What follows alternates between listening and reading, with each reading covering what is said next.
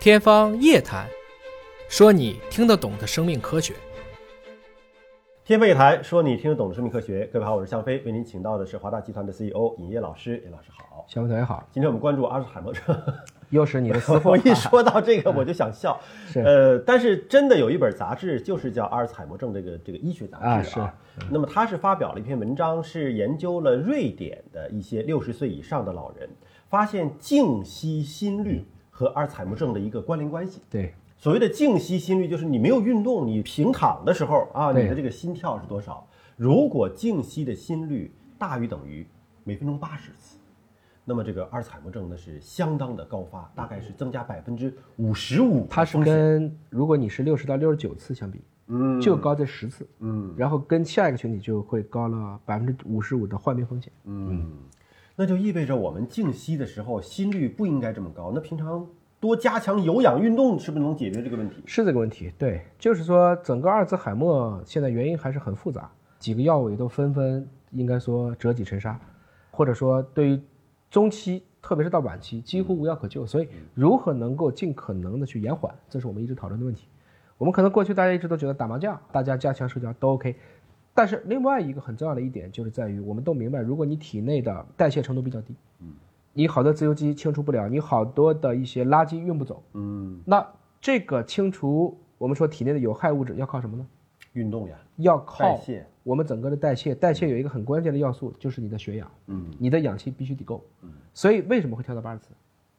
心肺不行，明白了，就体内缺氧了，心脏要多泵，然后让你这个氧气能够带过来。就相当于这只鱼已经快没水了，嗯，它一直在叭叭叭叭在张嘴去嗯喝。所以从这个意义上讲，为什么今天中国居民的体质评测当中有一个非常重要的指标，就是心肺。嗯，很多人说去健身，其实健身到底健什么？有氧和无氧。哎，很多人是练块儿的，那其实仅仅是一个肌肉或者是一个体脂率，而我们的体脂率更在意的是内脏脂肪率，因为这个东西更重要。还有一个就是说你的关节受限度，我们自己说你的心长一寸，命长十年，其实也是这个意思。要把很多的这个小肌肉，要把你的一些韧带，能够尽可能的让它的灵活度、自由度会高一些。还有一个很核心的指标就是这个，就是你所谓的心肺功能到底怎么样？我们现在都知道，这个在全民的去监测的时候，有一个叫台阶指数，对，就大概就是三百秒，让你上下台阶。就是你很累的情况之下，然后坐下来，看你什么时候心脏恢复到常态。对比你的这个应该说空态和对比一个你的一个动态，两个之间的一个差别，然后进给一个打分儿。那么其实提高心肺功能呢，有非常多的一个方法，但是有氧肯定是非常好的一个方法。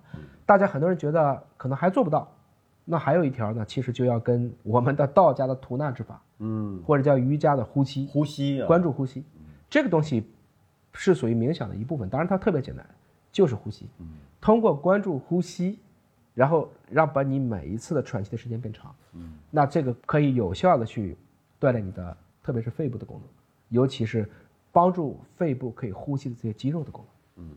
所以呢，针对担心自己未来可能得阿尔茨海默症的老年朋友们，除了说动手动脑之外，多动腿，多做心肺功能相关的一些运动，当然要适量啊，也不能够过量，然后来增加自己的心肺功能。其实这也是一个非常好的一个方式。啊，我还要强调一下，这个老人未必一定是要通过动腿。嗯，你会发现，我们很多领导人是怎么做？散步吗？游泳。啊，游泳，呃游泳啊因为游游泳泳非常好啊，游泳非常好。当然，最近因为有疫情嘛，很多人没有条件。如果没有游泳，还可以干什么？挥拍儿，啊，挥做拍挥拍运动，动。嗯而且挥拍运动呢，老人就不要再打乒乓球了，满场跑，大家打一打羽毛球，啊，就打和平球。这其实我们说它还可以，因为刚才讲的这只是一个阿尔兹海默，那它还可以预测一些跟心脑血管高发的一个疾病。同时呢，因为老年人天然都会较少，但是我特别强调啊，当你不能睡觉了。也就意味着你的阿尔茨海默要高发了。所以能睡觉是非常重要的指标。我们看到谷爱凌她的秘诀是什么？睡十个小一时，天十个 小时，听起来其实都很奢侈。美容觉啊，这是。这个你像华大基因董事长汪建，他特别在意的就是血氧和心肺。嗯，他的静息心率有几次开会我看都不到五十，嗯，但是他在比如说骑自行车啊、啊，登山这过程中，他最高的时候能到两百，也就是他有四倍的冗余度。嗯，就是从静息一直到它的可能，比如说已经达到了一个百分之八十饱和度的状态，那这个过程中，其实它就有很强的一个去抵抗，万一有一天有任何的问题，因为他自己做的这个训练，这个效果就会很好。也是训练自己这个心脏的包容度，对吧？对从慢到快的包容度。而且呢，这个因为呃华大这么多年呢，因为汪建董事长就很喜欢去做高原医学研究。嗯。那么我们其实也认识非常多的高原医学的专家，你都知道有一个舱叫低压氧舱吗？对，低压氧舱是干嘛的呢？